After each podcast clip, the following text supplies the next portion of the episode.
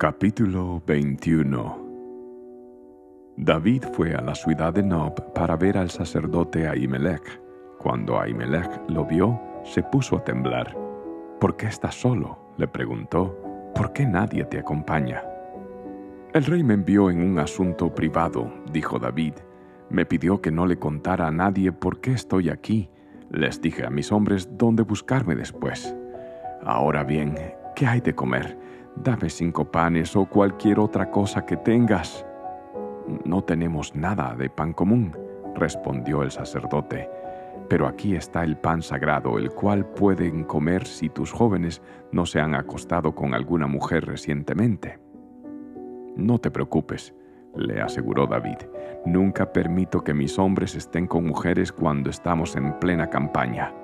Y ya que se mantienen limpios aún durante misiones normales, ¿cuánto más en esta? Como no había otro alimento disponible, el sacerdote le dio el pan sagrado, el pan de la presencia que se ponía delante del Señor en el tabernáculo. Justo en ese día había sido reemplazado por pan recién horneado.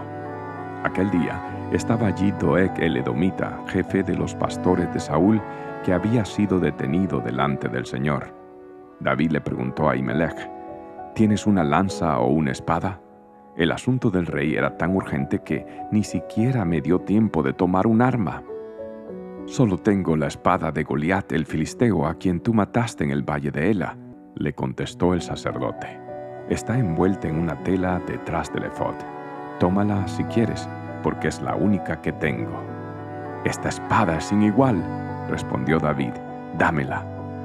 Entonces David escapó de Saúl y fue donde el rey Aquís de Gad. Pero a los oficiales de Aquís no les agradaba que David estuviera allí. ¿No es este David el rey de la tierra? preguntaron. ¿No es este a quien el pueblo honra con danzas y canta? Saúl mató a sus miles y David a sus diez miles. David oyó esos comentarios y tuvo mucho miedo de lo que el rey Aquís de Gad pudiera hacer con él. Así que se hizo pasar por loco, arañando las puertas y dejando que la saliva escurriera por su barba.